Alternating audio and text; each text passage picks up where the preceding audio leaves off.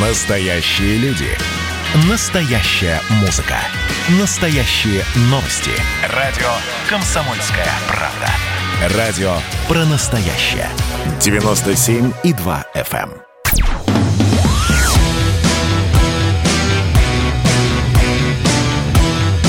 «Война и мир» с Валерием Федоровым. Мы с Валерием Валерьевичем продолжаем подводить итоги года и прогнозировать, что же будет в году следующем, в 2021. А, как вы поняли, мы сегодня идем по, по самым значимым в мире странам, по самым значимым для России странам. Мы поговорили уже с политологами по Соединенным Штатам, по Китаю. А теперь давайте переключимся на Европу. Главная страна в Европе, главный партнер России в Европе, безусловно, это Германия. С нами на связи Александр Рар, журналист, научный директор Германо-Российского форума. Александр Глебович, здравствуйте. Я вас приветствую. Ну, я добавлю, Валентин, что многие считают Германию не только самой важной, крупной, сильной, богатой страной Европы, что, конечно, соответствует действительности, но и самой близкой для России э, страной в Европе. И, в общем-то, фигура немца такого обобщенного. Вот уже три столетия очень важна для русской культуры, русской литературы. Помним э, роман э, Обломов, да, где э, Андрей Штольц э, такой русский немец, э, выступает в роли положительного героя, активного, деятельного, рационального, работящего, э, значит, э, противостоя такому ленивому, сонному, бездеятельному, мечтательному русскому барину Обломову. Вот, ну да ладно. Конечно, последние шесть лет наши отношения двусторонние переживают очень непростой период. 20 год в этом плане э, продемонстрировал дальнейшее ухудшение, увы, это связано и со скандалом э, вокруг Алексея Навального, э, и с многими другими причинами. И тем не менее, э, Германия, конечно же, очень важна, поэтому мы поговорим сегодня о ней. Поговорим с великолепным экспертом, который, наверное, э, одинаково хорошо знает и Россию, и Германию, с Александром Раром, которого все, уверен, значит, хорошо знаете.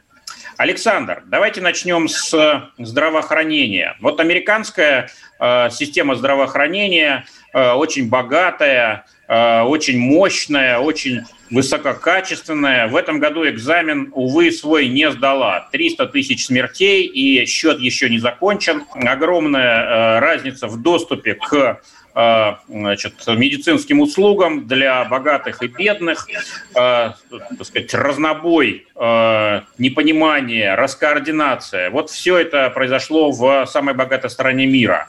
А что произошло в самой богатой стороне, стране Европы? Как немецкое здравоохранение справляется с вызовом пандемии коронавируса? Я с удовольствием отвечу, Валерий, но я прошу просто потом разрешить мне э, конкретно э, тоже ответить на реплику первую, которую вы по поводу там общих отношений Германии и России сделали. Обязательно. Значит, по, по, здраво, по здравоохранению. Я считаю, что, конечно, немецкая модель, э, центр, это центрально европейская модель. Я не беру здесь Польшу, Чехию, другую. Я возьму Германию, там где-то Францию, да, она отличается от э, медицинских систем в Англии и в Америке. Почему? Потому что в Америке и в Англии, как вы сказали, в Америке, как в самой богатейшей стране, она фактически, э, ну, я бы сказал, бы не существует, а существует только для богатых. Тот, кто себе может себе позволить, кто может заплатить, того лечит. А э, кто не, у кого, кто не имеет медицинскую страховку, того не лечит или лечит плохо. Вот в Германии, могу сказать, насколько я понимаю, да, я не специалист по здравоохранению, но я живу здесь всю мою жизнь. Здесь самая дорогостоящая медицинская страховка. Очень-очень дорогая. И э, вот она стоит вот для меня, взрослого человека, я просто как пример привожу, э, примерно 750 евро в месяц. Из них э, теоретически работодатель платит одну часть, а другую часть ты сам платишь. И это по всему населению. Если у тебя нет здравоохранительной этой страховки, тебя не берут на работу. Ты не гражданин, если так можно сказать. Ты не существуешь, потому что ты обязан ее иметь. Если у тебя денег на нее нет, а таких людей тоже есть, например, беженцы, которые выехали сюда, приехали, пришли сюда из Сирии, другой, их обеспечивает этой страховкой государство. Платит за них вот именно 300-400 евро в месяц, не в год. И за эту сумму, мне кажется, можно создать целую систему профилактики. Здесь можно создать систему хорошего лечения, больниц, Э, нет лишних, э, тут, тут, слава богу, хватает коек в интенсивных всяких заболевающих э, отделениях в, в медицинских учреждениях. Люди всю жизнь ходят к врачу, потому что они платят месячный взнос и понимают, им нужно хотеть. Поэтому у них, в принципе, они здоровые. Тут очень большое старое население, которое, конечно, страдает сейчас от пандемии, но люди принимают лекарства. Здесь в принципе, заботиться о здоровье, потому что оно так дорого, дорого стоит, и люди обязаны это делать. Поэтому, мне кажется, наша немецкая система лучше всего в мире, если не взять Азию, там совсем другие, там другая дисциплина в народе. Поэтому они лучше справились с пандемией в Китае, в Южной Корее, в Японии, на Тайване, чем мы в Германии. Но из западных стран мы, кажется, лучше всего благодаря вот именно этой хорошо поставленной здравоохранительной системы. Я бы ну, так наверное, это объяснил. Извините, что прерву, наверное, в том числе благодаря э, всем известной организованности да, и дисциплине немецкой. Вот когда, если сказано, что сюда ходи, туда не ходи, вот, русский на это скорее наплюет, вот, особенно если э, жесткость мер не поддерживается а, так сказать, неотвратимостью санкций. Ну а немец, даже если за ним никто не следит, обязательно или почти всегда будет это делать. Но есть но, есть важное но, которое мне хочется сказать, чтобы вы тоже понимали, э, что плохо в Германии. Вот во время первой волны пандемии, которая происходила в марте, в апреле этого года, э, там э, не было такого большого количества смертей и всех хлопали ладоши, говорили, как хорошо немцы справляются с этой проблемой. Во второй волне все-таки смерти пошли вверх. Почему? 80% э, умерших – это люди выше возраста 80 лет в так называемых старческих домах. В Италии, во Франции, вспомним первую пандемию, первую волну пандемии в апреле э, и в марте, там старческие дома не настолько в моде. Они есть, но не в таком большом количестве, как в Германии. Тут не вопрос дисциплины, а вопрос тоже, что многие, э, они настолько хорошо там устроены, старший там, что человек даже иногда добровольно то идет, или дети, которым самим там 70, отдают своих 90-летних родителей туда. Потому что за это тоже частично все они платят, страховки платят и так далее. Поэтому люди живут, старики живут в старших домах. Вот, к сожалению, к сожалению, вот в конце сентября, в октябре именно эта пандемия попала туда и заразила почти очень многие эти старш... людей в старших домов, и от этого поэтому такие высокие жертвы. Тут мой вопрос, конечно, ну почему немецкие власти, зная об опасности именно этой болезни для группы риска, именно для людей выше 80 лет особенно, не охраняли эти самые старческие дома и старческие заведения, как атомные реакторы, например. Извините за глупый пример, но все равно вот так нужно было за здоровьем нации э, сходиться не произошло. Сейчас э, думаем, почему это произошло, но, с другой стороны, этих людей сейчас, 8, свыше 80 лет, в первую очередь будет сейчас прививать этой новой вакциной. Да. Вакцинация уже началась, насколько я знаю, в Германии. Началась сразу на второй день Рождества, да, с большими масштабами. Да, дай бог и пойдет хорошим темпом, все мы в этом заинтересованы. А, Александр, другой аспект экономический. Все мы знаем, что наряду с пандемическим кризисом и под его воздействием развивается экономический кризис. А, названия еще точного нет. Кто-то говорит о великой рецессии, кто-то другие придумывает определения. Германия – экономический мотор Евросоюза. Да, это экспортоориентированная экономика. Это один из мировых лидеров. А, и, конечно, она может себе позволить поддерживать своих граждан, свой бизнес гораздо больших масштабах, чем страны более бедные, в том числе и Россия. Как была организована а, финансовая поддержка а, людей и бизнеса, в том числе предприятий в Германии? Э, Валерий, я помню, мы же две или три конференции с вами это тот проводили. И... Но, к сожалению, их не слышали слушатели радио КП, поэтому, если можно, в двух О, словах. Они в интернете могут посмотреть. Просто я хочу сказать, что даже мы великолепные анализы сделали со всех сторон, и, в принципе, не все оказались правы. Анализ правильный. Э, э, пандемия проходит по трем стадиям. Первая стадия именно это здравоохранение – это нужно сохранять в каждом государстве здравоохранения. Здесь немцы, конечно, прекрасно по тем причинам, которые вы сказали, справились с этим.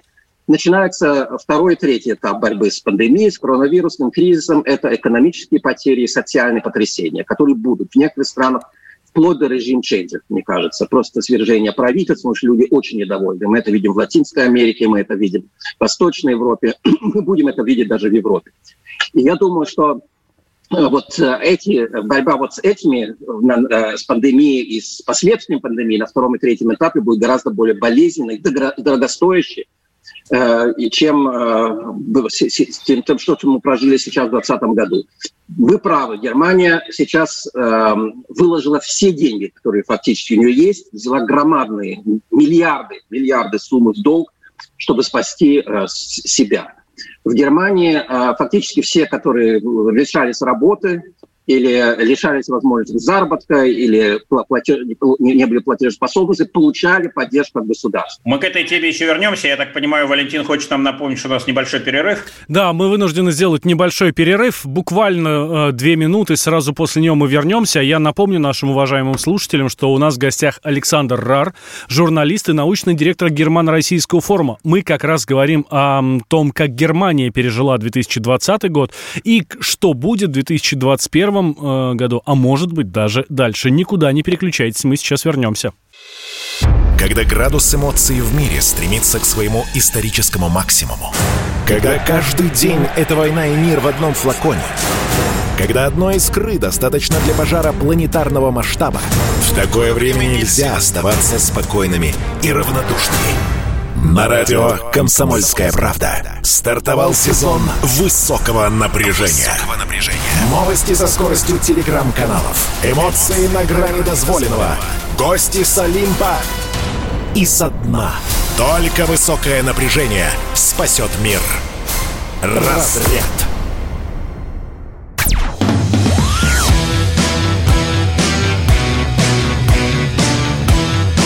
«Война и мир» с Валерием Федоровым. И сразу, не откладывая в долгий ящик, мы возвращаемся. Да, Итак, вновь мы с Александром Раром. Германия, как вы тоже правильно сказали, несет ответственность как лидер Европы за всю Европу. Поэтому я приведу только пример, что вакцину, например, э, немцы не получат. Несмотря на то, что в Германии была сейчас немецкая, американская вакцина, разработана, но немцы сказали, мы солидарны со всеми европейцами, каждая европейская страна по квоте получает фактически бесплатно эту, эту вакцину. И э, это немцы ведут, ведут себя здесь как лидеры. Они обещали создать большой пакет вместе с французами для поддержки южных стран в Европе. Вопрос только, как это будет действовать в 2021-2022 годах. И кто за это заплатит в конечном счете? Кто за это будет заплатить, если не если не, а, не, не, не, не мы, налогоплательщики. И маленькая только ремарка. Вот вы сказали, Россия не сможет, не, не, не имела такие возможности поддержать население. Это да. Но вы знаете, я считаю, что в России не, не истрачены, фактически, фактически не истрачены эти самые валютные и золотые резервы. Они не были брошены на борьбу с пандемией. Она, они остались в резерве, они остались до худших времен для того, чтобы действительно начинать, может, что-то разрабатывать, когда это нужно будет делать. Мы бросили в Германии все деньги, даже которых у нас нету, на борьбу с этой пандемией, а ресурсов э, дальнейших нет. И поэтому это вызывает очень много заботы. А как, как зарабатывать деньги? Что, что продавать?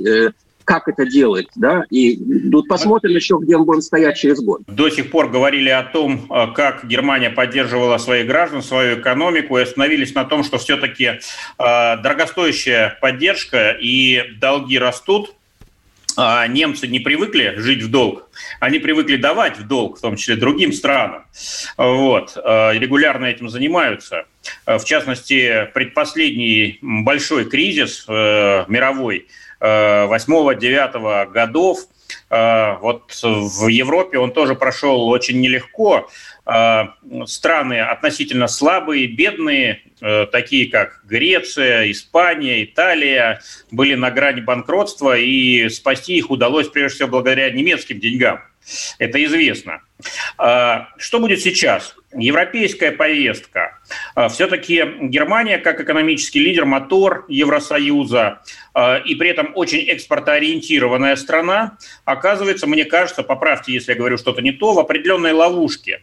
Экспорт двигает экономику Германии вперед, да более того, позволяет ей так сказать, находиться на плаву, но этот экспорт должен кто-то оплатить. В то время как другие страны Евросоюза импортеры находятся в существенно худшем экономическом положении.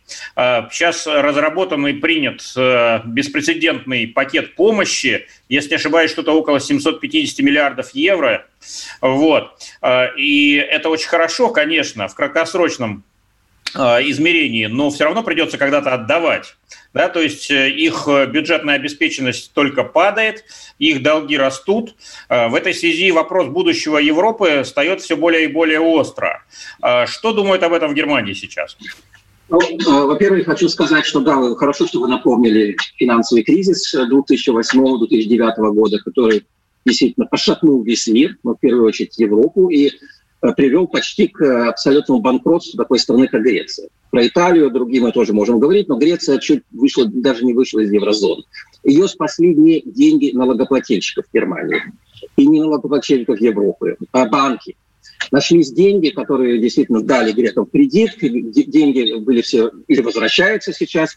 Хорошо на этом заработали, конечно, западные банки, которые получили вот свои проценты – Э, кредитов, которые сдали грекам. И сейчас в Греции более-менее там э, жизнь опять наладилась. Но сейчас второй кризис, именно пандемия, COVID-19. И сейчас, э, конечно, у банков и у частных структур денег на спасение кого-то уже нет. И поэтому правильно сказали, 750 миллиардов евро выложены общий бюджет, общий бюджет, государственные деньги всех европейских стран на взаимной помощи. В первую очередь будет, конечно, помогать странам Юга Европы.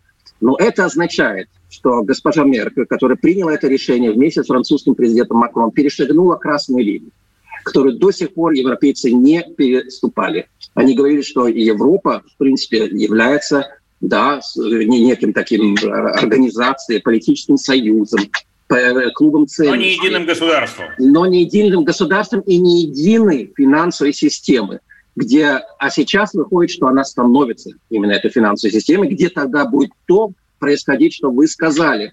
Богатые страны, у которых есть деньги, будут платить, отвечать и гарантировать, гарантировать за долги и за проблемы э, бедных стран.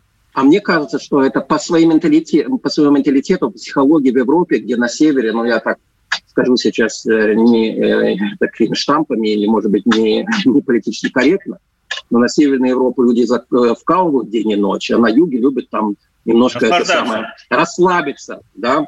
Релакс, сплошной релакс. Э, да, да. Никого не хочу обижать, наоборот, мы с удовольствием ездим на юг, и туризм там прекрасно создан. Но, понимаете, поэтому север Европы и, и, и ворчит. Сегодня он ворчит, скандинавы говорят, зачем мы, которые вот вкалываем день и ночь, должны платить за итальянцев, за португальцев, за испанцев и так далее, за киприотов. А те говорят, а вы должны платить, потому что мы вместе в Европе живем. Вот. И, и тут, это я думаю, мина. Здесь, мина под здесь, будущее Евросоюза. Да, да, да. Я думаю, что это очень серьезно. Правда, в средствах массовой информации, политики это эти дыры пытаются затыкать, но я вам скажу, очень серьезные анализы в Германии сейчас я читаю в конце года. И, в принципе, умные люди, и это тоже э, мне так кажется. Вот в июне в июле-августе этого года Европейский Союз, даже мы это точно не видели, был на грани краха. Если бы не создали бы этот общий пакет, не переступили бы через эту красную линию, не создали бы общий фактически кошелек для Европейского Союза, где гарантирует более э, сильно гарантирует для слабых, Европейского Союза бы сегодня, наверное, в таком виде уже не был. То есть Евросоюз купил себе время, но, возможно, это только отсрочка, потому что когда придет э, час платить по счетам, мы явно вновь услышим э, от греков э, значит, обвинение в том, что Германия должна заплатить репарации за Вторую мировую войну, хотя вроде бы уже все заплатили давно, и так далее и тому подобное. Все это мы уже проходили в греческом кризисе. Скорее всего, это нас, так сказать, ждет ремейк у нас немного времени уже осталось. Александр, еще один важный вопрос. Мы начали с двухсторонних отношений а, России и Германии, ну и шире Евросоюза. Я вот э, сказал, что в этом году они продолжали ухудшаться. А, как это видится из Германии? В какое будущее ждут э, наши двусторонние отношения в ближайшие годы, на ваш взгляд? Ну, во-первых, э, разрешите мне с российской точки зрения тоже сказать, что мне кажется, что Путин 20 лет тому назад, придя к власти, правильно оценил ситуацию в Европе, что э, Россия и Германия должна быть, должны иметь стратегическое партнерство для того, чтобы выстроить будущее Европы 21 века. Потому что она не может основываться, и это мое тоже личное убеждение, я думаю, в России все так думают, только на англосаксонской идеологии монополярного мира, где всем руководит Америка, где-то Великобритания. А Германия пока на это не готова, она встроена в трансатлантический консенсус, элиты от него не отказываются. Но э, поживем, увидим, что будет э, в дальнейшем, когда перед нами будут очень серьезнейшие вызовы, в том числе и с юга, миграция и так далее, где нужно будет вместе с Россией с этими проблемами, э, конечно, бороться по-другому не выйдет, а Америка здесь далека. Мне кажется, что в Германии, я перехожу на Германию, конечно, э, недооценивают э, ситуацию в России, не понимают ее, к сожалению, не видят, что Россия должна и будет очень важным партнером для Европы, но в первую очередь тоже через э, связку с Германией что это дело не только здесь энергетические вопросов, которые вместе решаются и где вместе зарабатываются деньги, а что здесь нужно действительно очень серьезная. Это задача 21 века – переходить на мышление, на концепцию э, общей континентальной Европы от Лиссабона до Владивостока, потому что трансатлантические связи, с моей точки зрения, даже при Байдене будут ослабеть. Англия вышла из Европейского Союза, Турция начала играть свою собственную игру. И мне кажется, все это будет вести к тому, что Россия и коренная Европейская, Европейский Союз будет скорее сближаться, чем расходиться. Это на дальнюю перспективу мой прогноз. Ну, посмотрим, как будет э, Северный поток достроен. Это такая, э, значит, э, сделка века, да, и проект века, и давление мы все видим со стороны Соединенных Штатов гигантское. Прежде всего, конечно, на Германию. Вот. Германия пока противостоит давлению, несмотря на тот самый трансатлантический консенсус, о котором вы упомянули. Вот. Ну, посмотрим, насколько дальше хватит ума, стратегического взгляда и, так сказать, упорства у немецких политиков, которые, конечно, сегодня находится в очень непростой ситуации. Александр Глебович, спасибо вам большое. Александр Рар, журналист, научный директор Германо-Российского российского форума был с нами. Обсуждали, как прошел год в Германии. И самое главное, прогнозы на э, 2021 год, как, а может, и даже более далекую перспективу, как будут строиться отношения между Россией и Германией. Александр Глебович, спасибо вам большое. С Новым спасибо, годом! Александр. До спасибо. скорого. Удачи. Когда градус эмоций в мире стремится к своему историческому максимуму. Когда каждый день это война и мир в одном флаконе. Когда одной искры достаточно для пожара планетарного масштаба. В такое время нельзя оставаться спокойным и равнодушным. На радио «Комсомольская правда» стартовал сезон высокого напряжения. Новости со скоростью телеграм-каналов. Эмоции на грани дозволенного – Гости с Олимпа и со дна. Только высокое напряжение спасет мир. Разряд.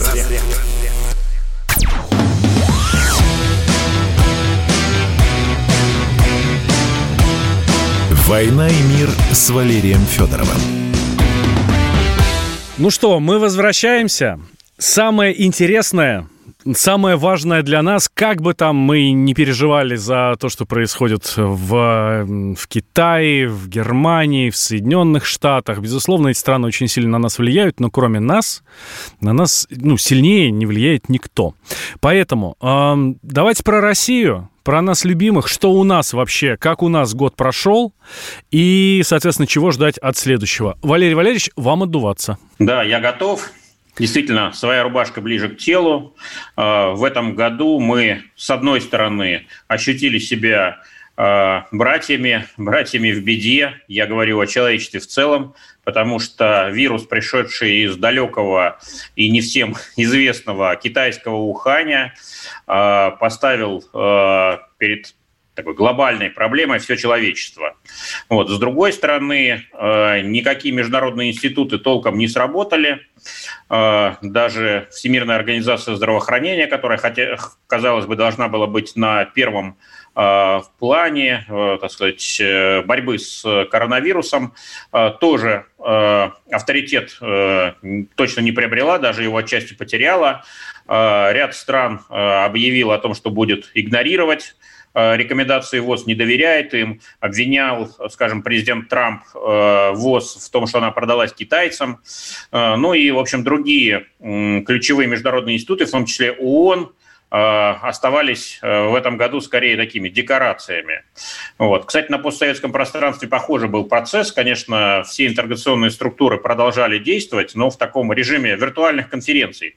По большому счету, каждая страна справлялась сама с собой. Ну и, очевидно, э, сильным, большим, крупным, э, богатым странам э, справляться было объективно легче, чем маленьким, совсем уж уязвимым, бедным, значит, не самостоятельным. Ну, ну вас так послушаешь, Валерий Валерьевич, и получается, что мы вообще даже не заметили как-то ее. Нет, конечно, мы заметили, заметили все. Другое дело, что вот своя рубашка, повторюсь, оказалась ближе к телу для всех – вот. В начале года, когда ну, паника э, значит, была таким характерным явлением, вот, и конспирологии было очень много, и диссидентов, и не было понимания, как вообще лечить этот вирус, и не было понимания, насколько он э, значит, опасен, ну, страха глаза велики. Вот, много было рефлекторных, непродуманных движений, даже был такой интересный эпизод, когда э, Соединенные Штаты пытались э, выкупить целую команду немецких вирусологов, микробиологов, значит, с тем, чтобы перевести их в Соединенные Штаты и чтобы они работали на, над вакциной для Америки, а не для Германии и не для Евросоюза. Вот пример, два ближайших союзника, один патрон США и, так сказать, один сателлит, Германия, хотя очень богатый, сильный сателлит, а, значит, оказались по разные, а, значит, стороны вот, в своих лодках альтернативных, а вместе спасаться как-то не хотели. Ну, потом чуть-чуть отладилось, а, вот такие вот пароксизмы уже и совсем уж крайние крайности, значит, отошли, какой-то минимальный диалог доладить удалось, но все-таки главная ответственность оказалась на национальных правительствах. Вот. И, конечно, в случае с Россией мы имеем дело с президентом и с его командой, с правительством Михаила Мишустина. А, и оценивая, как этот год прошел, мы, э, конечно, говорим об их активности, об их политике, об их эффективности. Вот что касается активности правительства, я общался с губернаторами, э, в частности, с омским губернатором Бурковым, с липецким губернатором Артамоновым, и эм, в один голос они говорят, что такой работы правительства не видели еще никогда. Деньги э, только начинали думать о том, какие бы меры ввести, а деньги уже приходили на счет в регионы. Говорит, мы даже еще не придумали, что делать, а деньги уже есть. Говорит, мы такой работы Минфина, в частности, не видели никогда. Ну да, большой страх, э, видимо, стимулировал. Это первая причина. Вторая причина э, это новая команда. Напомню, у нас в январе сменилось правительство. А, Кстати, многие об этом уже забыли, представляете? Говоря, парализовать всю государственную активность на долгое время. Обычно так бывает в более спокойные времена. А, тем более, что и глава правительства Михаил Мишустин переболел коронавирусом, да, был в самоизоляции некоторое время. И, тем не менее, мы видим, что сработали достаточно организованно. А, и, кстати, губернаторы, о которых вы сейчас говорили, они тоже сыграли свою роль, очень большую. То есть, несмотря на то, что а, трендом последних двух десятилетий была у нас централизация, которую многие критикуют, считают, что это была сверхцентрализация, то есть уже дошли до определенной точки и нужно было бы остановиться, но нет, продолжают все дальше и дальше пережимать этот рычаг, вот такая была критика. В этом году мы увидели возвратное движение. Наоборот, произошла децентрализация, ну, по крайней мере, в части борьбы с ковидом. Губернаторы получили новые полномочия, и эти полномочия оказались в кои-то веке обеспечены финансами. Именно об этом говорит Александр Бурков из Омска. А, то есть регионы у нас разные, богатых меньше, бедных больше. Вот, и, конечно, своих средств им бы ни за что не хватило. Но вот здесь на выручку пришло федеральное правительство, которое открыло кубышку и, так сказать, в опережающем порядке снабжала финансами регионы, что и помогло очень многим избежать таких тяжелых по-настоящему трагических ситуаций. А, да, кстати, хочу отметить, э, Фонд национального благосостояния, еще одна такая крупная копилка, в которую мы складывали значительную часть доходов э, нефтегазовых бюджета, полученных в так называемые тучные времена, даже ее открывать не потребовалось. Она у нас лежит не распечатана и помогает нам чувствовать себя более или менее уверенно, значит, и в 2021 году, и дальше. А, ну и еще важный момент. Правительство в этом году впервые а, реализовала а, меры прямой и широкой финансовой поддержки населения. Конечно, с вертолета деньги не разбрасывали, меры были все-таки более точечными, вот, но они сработали неплохо, потому что оказались адресованы ровно тем, кто в поддержке нуждался больше всего. В первую очередь, напомню, это те, кто лишился работы. Впервые за долгое время Э, были увеличены существенно пособия по безработице, и эти деньги пришли тем, кому они были очень нужны. Э, во-вторых, это семьи с детьми. Известно, что семья Э, где э, прибавляется, э, значит, граждане России, добавляются новые, вот они, эта семья, увы, как правило, резко теряет в уровне благосостояния. Если это, скажем, семья принадлежит к так называемому среднему-среднему классу, то с рождением ребенка она автоматически выпадает в нижний средний. Если она принадлежит ни, к нижнему среднему, автоматически выпадает в бедный класс. Ну вот в этом году мало, прошу прощения, не малообеспеченные, а вообще все семьи с э, детьми получили э, неплохие деньги. Конечно, хотелось бы больше, и хотелось бы, чтобы э, возраст детей, э, которые, э, чьи родители получали деньги, э, был бы так сказать, побольше, в том числе такая критика тоже, безусловно, звучала, вот, но, напомню, это вообще беспрецедентные меры. Э, Валерий Валерьевич, в таком же объеме никогда еще деньги не раздавали на детей. Пособия ежемесячные, пособия единоразовые, такого количества не было никогда. Да, э, такое впечатление, что социальное государство, а именно так характеризуется Россия в нашей Конституции, э, долгое время было скорее так красивыми словами, а в этом году начали наконец что-то делать. Ну и, разумеется, аппетит приходит во время еды. Э, радостные граждане, значит, вместо того, чтобы хвалить правительство, требуют все больше и больше. Слушайте, ну, ну это, это наш менталитет, но здесь никуда вот. не денешься. Эмоции оставим, значит, позади. Если вот говорить все-таки на сухом языке цифр, действительно никогда правительство так активно не занималось социальной политикой, э, не занималось э, поддержкой системы здравоохранения и никогда не уделяло ей такого внимания и не выделяло таких финансов.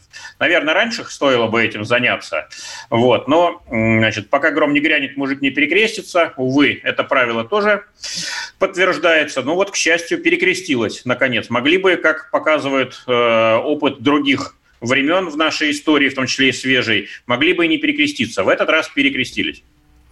А, знаете, что я заметил вот в этом году? А, в этом году президент такое количество раз обращался к нации, тоже э, беспрецедентная совершенно ситуация, что, ну, как-то даже, ну, лично мне Хочется сказать слово попса, ну, нельзя, конечно, когда мы про президента такое говорим, да, ну, э, буквально каждую неделю э, обращение Владимира Путина к нации, обращение, э, совещание с правительством, которое транслируется на всю страну. Тоже беспрецедентная же история такого количества общения президента с народом, обращения президента к народу, такого не было никогда.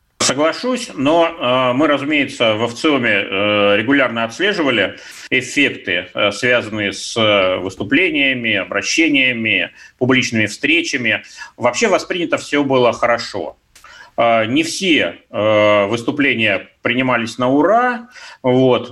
Больше всего позитивных эмоций вызывали выступления очень конкретные, где анонсировались, объявлялись новые меры поддержки, вот в том числе те, о которых мы уже говорили, хотя были и другие. Вот, так что сказать, что был какой-то перебор или пережор, нет, этого нет. Почему? Э, на мой взгляд, Э, причина довольно простая. Валерий Валерьевич, я вас прошу, а давайте мы сделаем небольшой перерыв. Ну, вы знаете наш регламент. Мы делаем перерыв на две минуты. Сразу после э, входим в нашу заключительную часть. И как раз вот вы расскажете, почему президент такое беспрецедентное количество раз обращался к нации в этом году. Каждый вечер слушайте на радио «Комсомольская правда» медиапроект «Война и мир». Это больше, чем радио, телеграм и YouTube.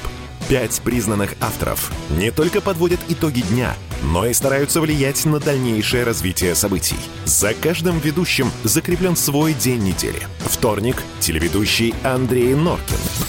Ну что такое холодная война? Вроде не война, но и не мир явно. Вот мне кажется, у нас такая же история. Среда. Политический журналист. Летописец земли русской Роман Голованов. Будем уже вместе распинать грешников, сжигать их, о чем только можно. Так что вы тоже там готовьте керосин, спички. Можете нам помочь в роли этой инквизиции. Четверг. Глава ВЦИОМ Валерий Федоров на землю идем, в мир, так сказать, но тот мир, который раньше писался через «и» с точкой, и в конце был твердый знак. Пятница. Публицисты Олег Кашин и Мария Баронова. Мы опять разругаемся, но потом когда-нибудь помиримся, тем более действительно война и мир, как полагается. Третья мировая война наступала за наш последний там года два уже раз семь. Можно расслабиться, все нормально. Ну а по понедельникам рулевым «Войны и мира» становится специально приглашенная звезда. «Война и мир». Слушайте каждый будний день с 6 до 8 вечера по московскому времени.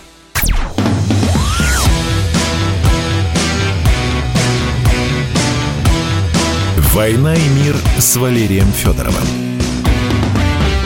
Мы возвращаемся в эфир радио «Комсомольская правда». Я Валентин Алфимов, рядом со мной Валерий Федоров, глава Всероссийского центра изучения общественного мнения. Мы закончили прошлую часть на том, почему президент так часто в этом году обращался к нации. Мы помним самую, самое первое обращение, его анонсировали чуть ли не за неделю, и э, все ждали его, я не знаю, там, мне кажется, собрались у телевизоров и следили, глотали буквально каждое слово.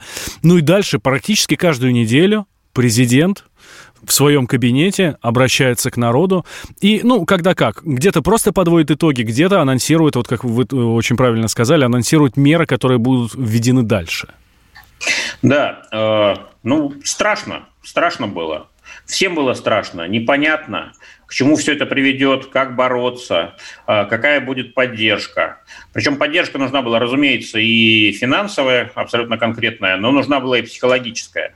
Э, если э, вы пассажир корабля, который попал в шторм, и в шторм такой серьезный, 8 или 9 бальный, то, очевидно, вы хотите быть уверенными, что команда на местах, команда знает, что делать, что капитан на мостике, он управляет кораблем и обязательно выведет ваше судно э, через все бурные воды, и вы придете, вернетесь в э, пункт назначения. Э, я думаю, это была главная причина, почему президент был так активен, так деятелен. Он демонстрировал, что, да, ситуация сложная, но управляемая, что в беде никого не бросят, а, и э, говорил, рассказывал, убеждал, объяснял, успокаивал в том числе, э, а где-то и прямо инструктировал, как следует себя вести, чтобы э, сохранить и жизнь, и спокойствие, и по возможности э, благополучие. Вот, поэтому действительно никакого перебора не было, несмотря на беспрецедентную частоту, интенсивность общения. Все было по мнению людей, по делу. Многим даже казалось, что надо еще больше. Причем не только больше денег и, и разных форм поддержки, но и больше общения. Вот. Так что сработало очень хорошо. Вот такой резкий слом или перемена э, информационной политики, на мой взгляд, э, была вполне адекватной, своевременной. Вот. Ну, затем частота снизилась, вот. Э, увы, э, после того, как выяснилось, что первой волной все дело не ограничится, а на смену ей э, пришла волна вторая, мы сейчас в ней находимся, пусть даже не все это признают. Вот, президент опять с нами, мы его видим, он опять-таки деятельный, активный. Ну и уже ставит новые задачи. Напомню, встречу с э, правительством последнюю в этом году, э, тоже транслировали ее часть. Он сказал, что э, да, есть повестка текущая, это борьба с пандемией, она очень важна, это сейчас главный приоритет, но нужно думать и о будущем. И напомнил о национальных целях, о национальных проектах и о том прорыве, который наша страна должна сделать в ближайшие годы, чтобы ну, нагнать темп отыграть все потерянное за этот непростой год время э, и уверенным шагом идти в высшую лигу, в разряд развитых, зажиточных и стабильных стран мира. Да, мы все хотим быть богатыми, мы хотим быть развитыми, мы хотим быть устойчивыми, вот, мы хотим быть стабильными, э, влиятельными и уважаемыми. Вот наше представление об идеальном образе. Но ну, для того, чтобы такими стать, нам нужно очень хорошо поработать. Планы есть, цели обозначены. Увы, этот год оказался для них фактически потерян, э, ровно потому, что ну, повестка сменилась. Нужно было решать срочные задачи. Дай бог, в следующем году нам удастся победить пандемию и вновь актуализируются национальные цели, планы все сверстаны, э, команда есть, это команда правительства, мы уже говорили сегодня э, о Михаиле Мишустине, о министрах, значит, все люди вменяемые, компетентные, значит, и более того, эта команда сыгранная достаточно, как показал тот же самый непростой год, команда, работающая на износ. Вот. Увы, в этом году ей приходилось бороться, ну, что называется, с пожаром. Вот. А э, все-таки повестка э, более э, такая долгоиграющая, это повестка развития, повестка прорыва э, экономического, цифрового, социального, научного, технологического. Вот ровно в этом мы все нуждаемся. Э, Валерий Валерьевич, в социальном плане – что будет э, в следующем году, раз уж мы прогнозы даем, да, э, как мы пережили этот год, ну, буквально двумя словами, да, вы как все, э, глава Всероссийского центра изучения общественного мнения, следующий год что нам принесет? Ну вот мы раз в месяц спрашиваем людей, как вы оцениваете политику президента, правительства, и в целом, и по отдельным аспектам. Ну, скажем, экономическая политика, социальная политика, внешняя политика, внутренняя и так далее. И вот всегда самый провальный такой аспект э, – это была социальная политика. В этом году мы увидели решительные изменения – то есть баланс сильно изменился и э, в пользу правительства опять-таки. То есть те меры, которые уже приняты, реализованы, они получили достаточно высокую оценку. Вот. Но, конечно, хочется большего. А, я напомню, что с 1 января вступает в силу э, повышенный МРОД, да, минимальный размер оплаты, оплаты труда и вообще новая методология его расчета уже да, от которого, от которого в свою очередь, я напомню нашим слушателям, рассчитывается огромное количество выплат. То есть э, МРОД поднимется, поднимется все остальное.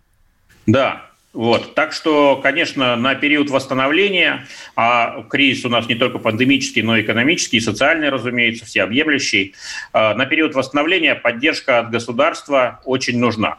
А, если говорить о главных ее направлениях, то, разумеется, это три. Первое – здравоохранение. Огромные деньги идут, огромные усилия прикладываются, но и очевидно, что в следующем году эта линия должна быть продолжена. А, пандемия показала, что очень многие планы, которые э, реализовывались в предыдущие годы в части здравоохранения, вот, они должны быть скорректированы. И на все это нужны деньги. То есть бюджетные приоритеты должны быть изменены, и тот бюджет трехлетний, который принят в этом году, он показывает, что да, даже на оборону мы тратим теперь меньше и будем тратить меньше, чем прежде, а зато на здравоохранение существенно больше. Второй приоритет – образование. Под большим ударом оно оказалось в этом году, прежде всего в связи с тем, что университеты перешли на дистанционку, средняя старшая школа перешла на дистанционку, как-то справились, но качество, конечно, совершенно не то, которое нам нужно, и не то, которого бы нам хотелось.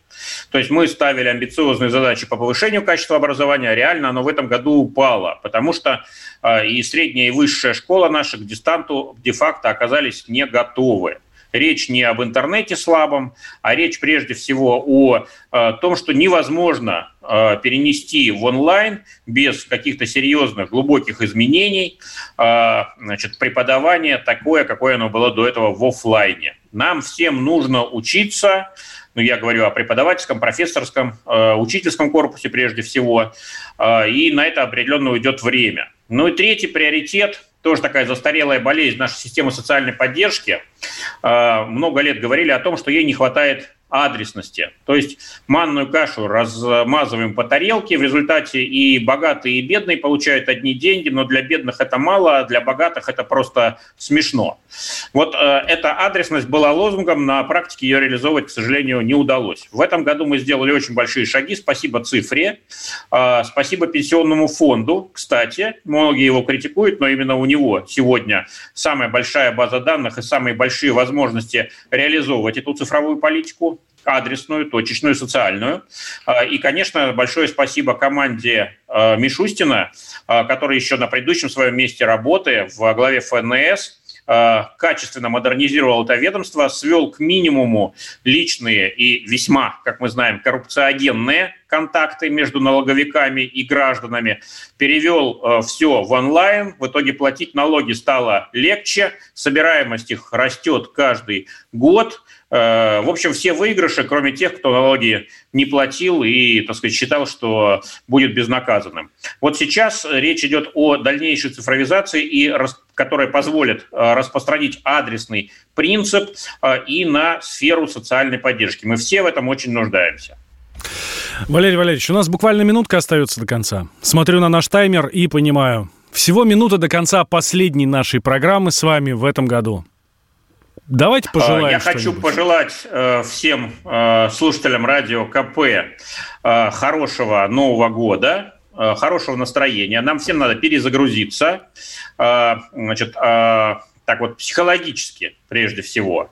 Нам нужно поверить в то, что пандемия – это не конец света, мы ее обязательно преодолеем. Перед всеми нами стоят большие, важные, сложные задачи. Э, мы их, уверен, решим, и решим тем быстрее и тем эффективнее, чем больше будем доверять друг другу, поддерживать друг друга э, и верить в наш общий успех. Ну а кроме того, еще хотелось бы и чтобы больше действовали все мы, не только правительство, не только бизнесмены, так называемые активные группы населения, но и все мы. Наша страна, наше общество ровно в этом и нуждается. И еще раз с Новым годом! С Новым годом, дорогие друзья! Вас, Валерий Валерьевич, с Новым годом! Ждите До нас... До встречи в «Войне и мире» в Новом году. Да, ждите нас в эфире радио «Комсомольская правда».